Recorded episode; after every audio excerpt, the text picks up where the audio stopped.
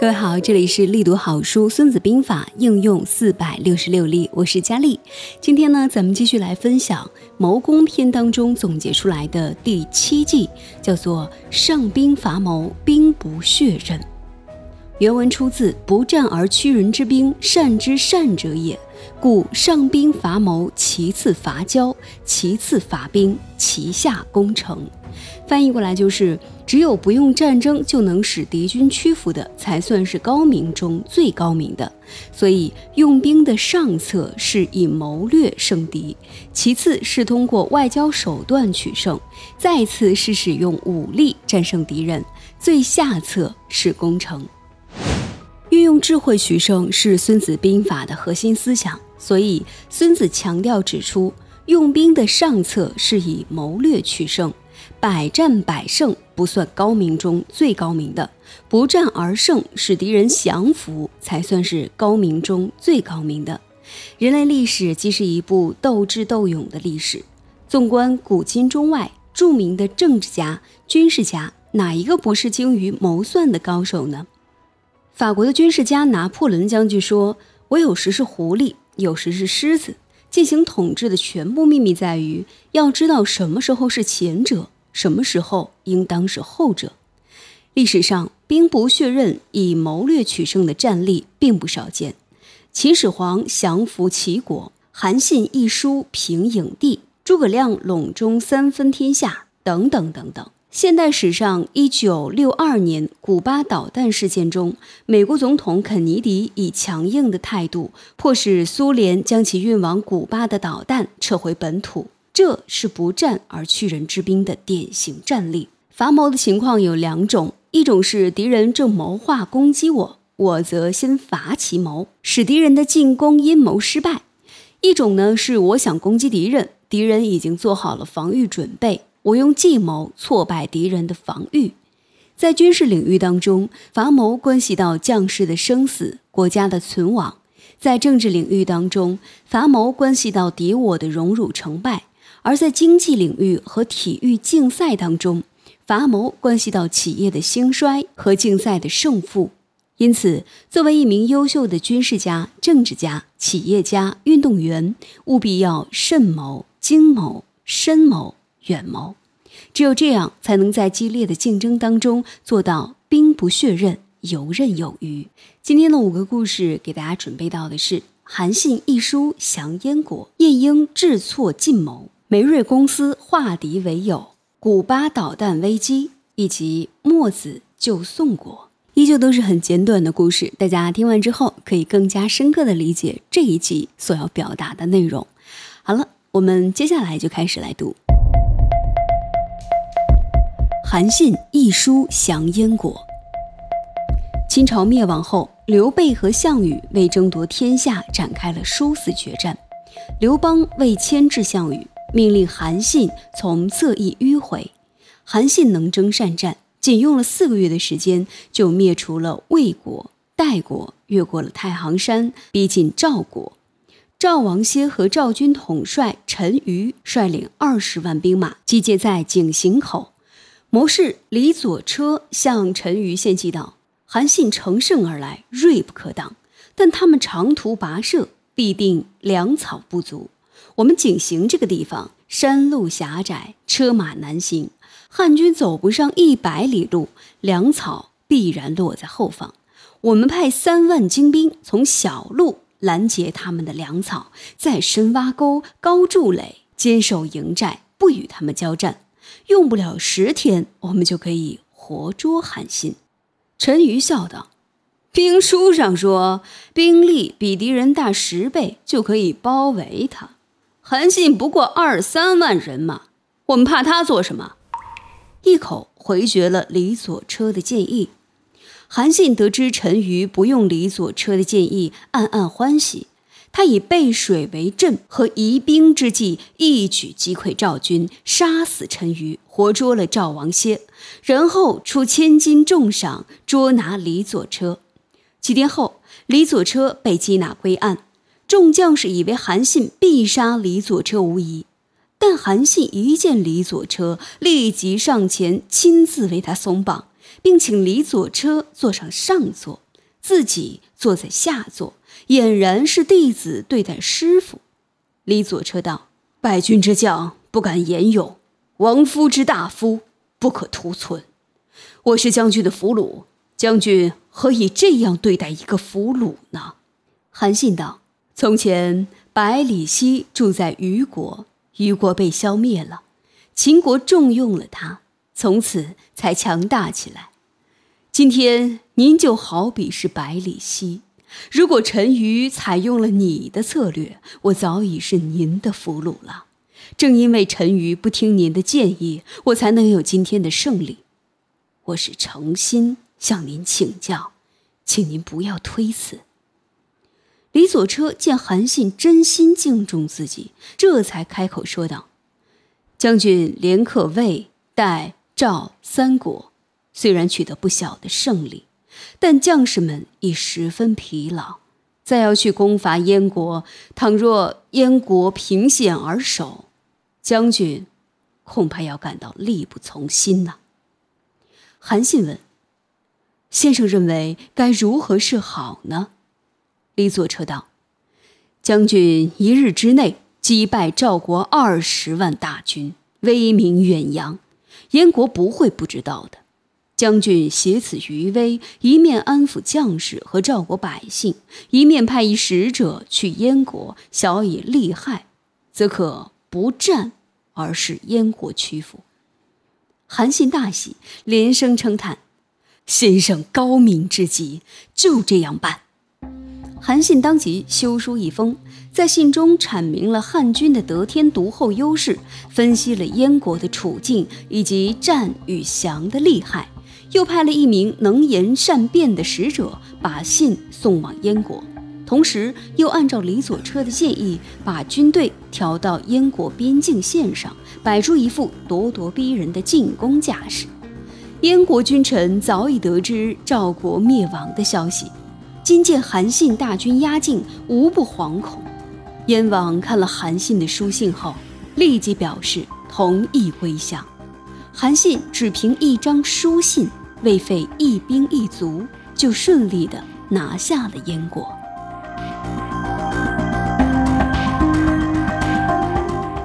晏婴智错晋谋。齐国曾是春秋战国时期第一个称霸的国家，但是齐桓公死后，齐国就逐渐衰败了。过了一百年，齐景公当上了国君，为了恢复齐国的往昔繁盛。齐景公任用了晏婴等一批贤臣，使齐国再度走上了欣欣向荣的道路。齐国的繁荣和盛强引起了称霸中原的晋国的不安。晋平公为了向诸侯各国展示一下自己霸主的威力和巩固其地位，就想征伐齐国，给齐国一点厉害看看。为了探清楚齐国的虚实，晋平公派大夫范昭出使齐国。范昭到了齐国，齐景公设盛大宴会款待晋国使者。酒到酣处，范昭对齐景公说：“请大王把酒杯借我用一下。”齐景公不知其意，便吩咐侍从把我的酒杯斟满，为上国使者敬酒。侍从倒满酒，恭恭敬敬地送到范昭面前。范昭端起酒，一饮而尽。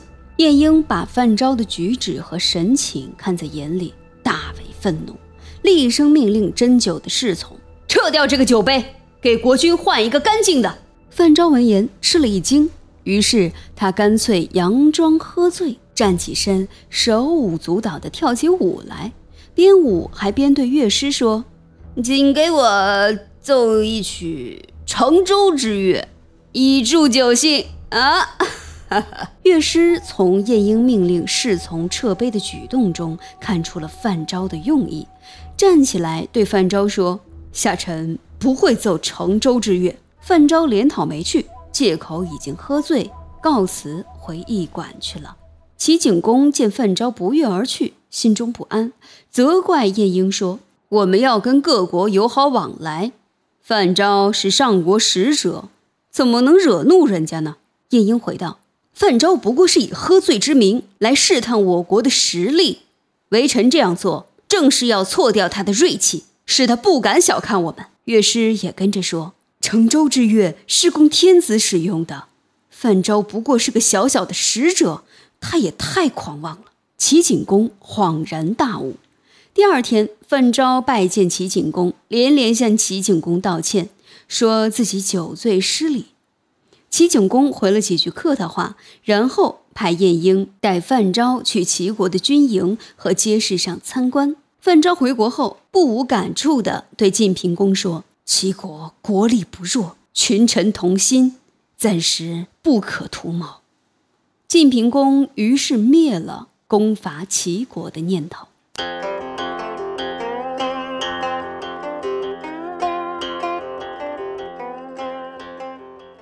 梅瑞公司化敌为友，在西方，企业与企业之间的竞争往往是你死我活，异常激烈。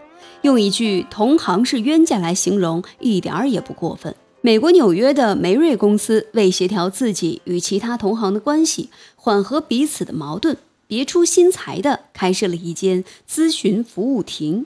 在全世界数不胜数的大商厦中，此亭也许是绝无仅有的。咨询服务亭的宗旨是：顾客如在本公司内没有买到称心如意的商品，他负责引导顾客到有此类商品的公司去购买，即把顾客推向自己的竞争对手。咨询服务亭的开设不仅没有把顾客逐走，反而是引来了更多的顾客。一些想要购买奇特贵重商品的顾客，因为不知道该去何处买。所以专程进入梅瑞公司的服务亭询问。当然，公司内琳琅满目的商品是不会让他们空手离去的。自咨询服务亭开设后，梅瑞公司与同行的关系大为好转，竞争对手们对于梅瑞公司的友好之举也都表示敬意。俗话说：“投之以桃，报之以李。”对手们在友好对待梅瑞公司的同时，还主动上门与梅瑞公司交换情报，梅瑞公司因此而宏图大展。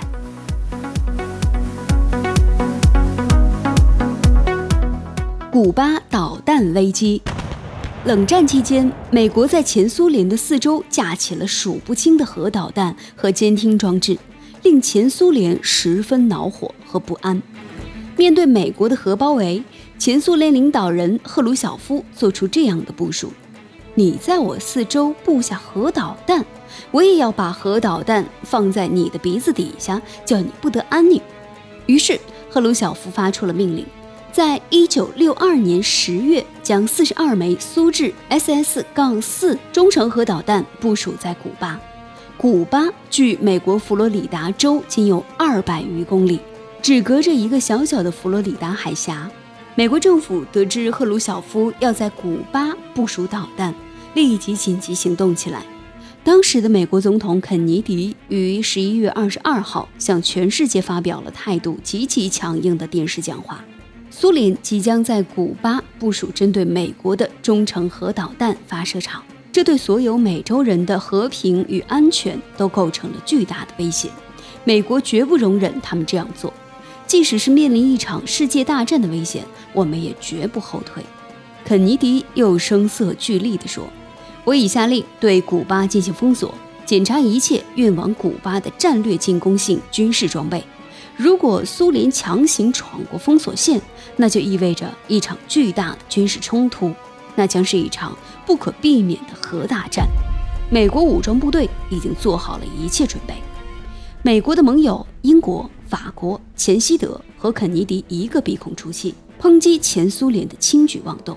赫鲁晓夫对美国及其盟友的警告嗤之以鼻，他认为肯尼迪不过是在演戏而已，照旧是我行我素，命令苏联舰队载着 SS 杠4中程核导弹缓缓向古巴驶去。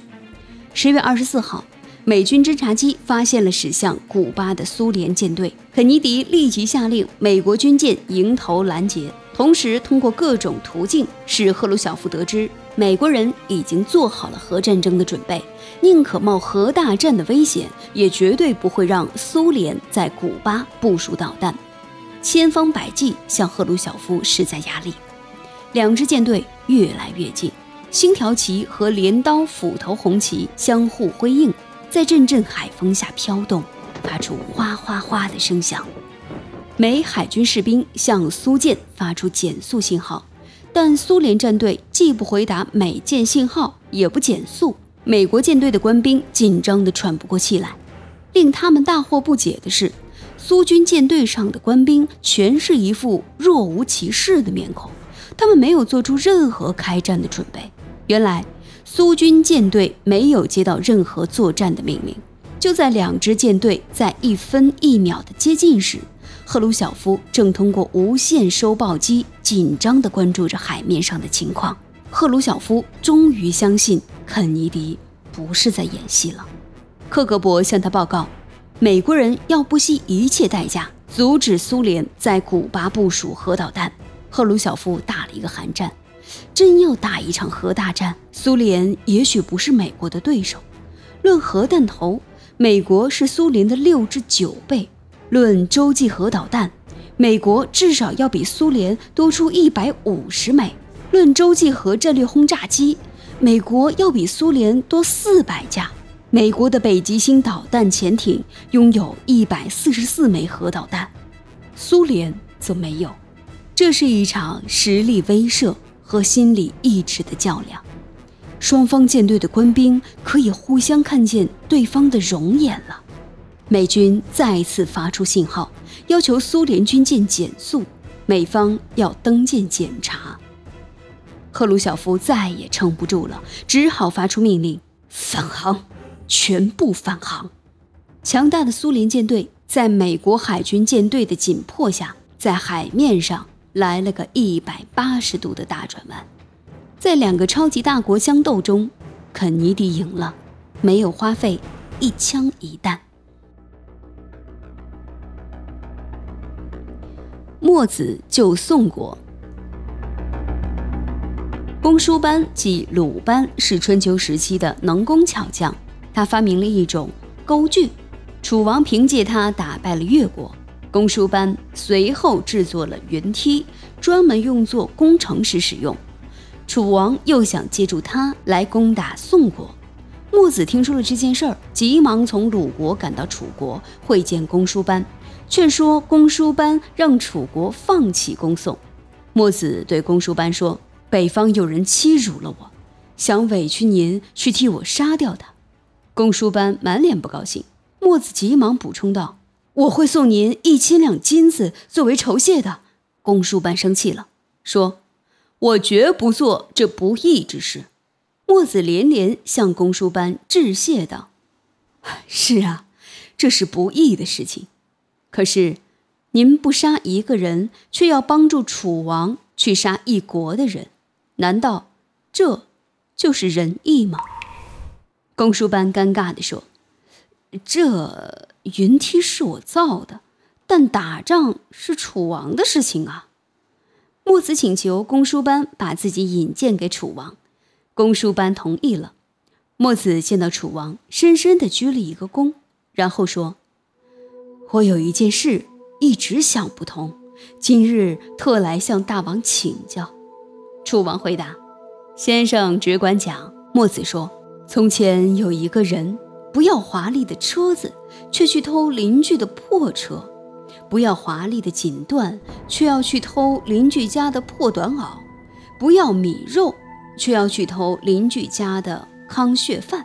楚王大笑道：“，这个人啊，一定是生了偷偷摸摸病。”墨子趁机说道：“如今楚地五千里，宋地不过五百里。”楚地国富民丰，宋地连年祸灾，这犹如利车与破车，锦缎与破袄，米肉与糠饭。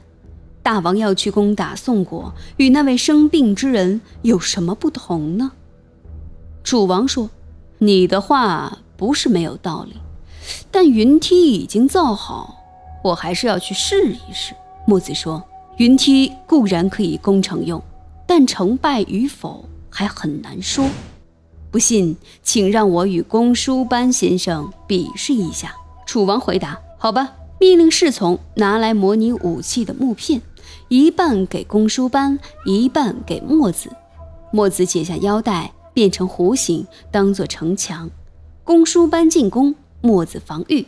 两人进进退退，进退变了九种花样之后，公输班就停下来。然后公输班防御，墨子进攻，进退又变了几种花样。墨子的木片就突入了皮带的弧线里面。公输班只好悻悻地放下了手中的木片。楚王虽然看不懂，但从公输班的神情上已经可以猜到，墨子赢了。楚王和公输班想把墨子作为人质扣押在楚国。墨子胸有成竹地说：“我已把攻城之法交给了我的学生，秦华里等三百人已拿着我的防御器械，在宋国的城墙上严阵以待。”即使杀了我，那也无济于事。楚王泄气了，无奈地对墨子说：“好吧，我们不去攻打宋国了。”墨子凭智谋制止了一场以强凌弱的战争。遗憾的是，宋国人根本不知道这件事儿。当墨子风风雨雨地经过宋国时，宋国人竟然怀疑他是间谍，不准他在国境内逗留。以上就是《孙子兵法》应用四百六十六例第七计“上兵伐谋，兵不血刃”。怎么样？以智取胜，不费一兵一卒，还是十分值得学习的。能把损失和摩擦降到最低，但是达到自己的目的，怎么不算是一件更加好的处理方式呢？只是现在我们发现，在《孙子兵法》当中，直到现在也一直在强调要用谋略取胜，而不是靠蛮力去打仗。他说。用兵的上策是以谋略取胜，百战百胜不算是高明中最高明的，只有不战而使敌人降服，才算是高明中最高明的。想要达到这一点，就需要我们脑袋中啊有很多的计谋，而且要灵活应变，以结果为导向，不要贪战。我想这也是《孙子兵法》最大的意义所在，教会我们用智谋去解决问题，而不是靠蛮力。下集要分享到的是知己知彼，百战百胜。我们一起来期待接下来越来越精彩的内容。第八季讲完之后呢，我们就会开启行篇。至此呢，我们的这个对于战争观的一个基础啊，就可以全部结束了。从行篇开始的计谋总结呢，就变成了一种更加有细节操作感的计谋了。我们一起来期待一下吧。好了，今天的内容我们就讲到这里，下期我们不见不散。我是佳丽，理想很重要，愿你在前进的道路上一帆风顺，一生无忧。如果你喜欢这本书，喜欢我的分享，一定要记得点赞、订阅，与我互动，给佳丽一些支持。咱们下期节目再见。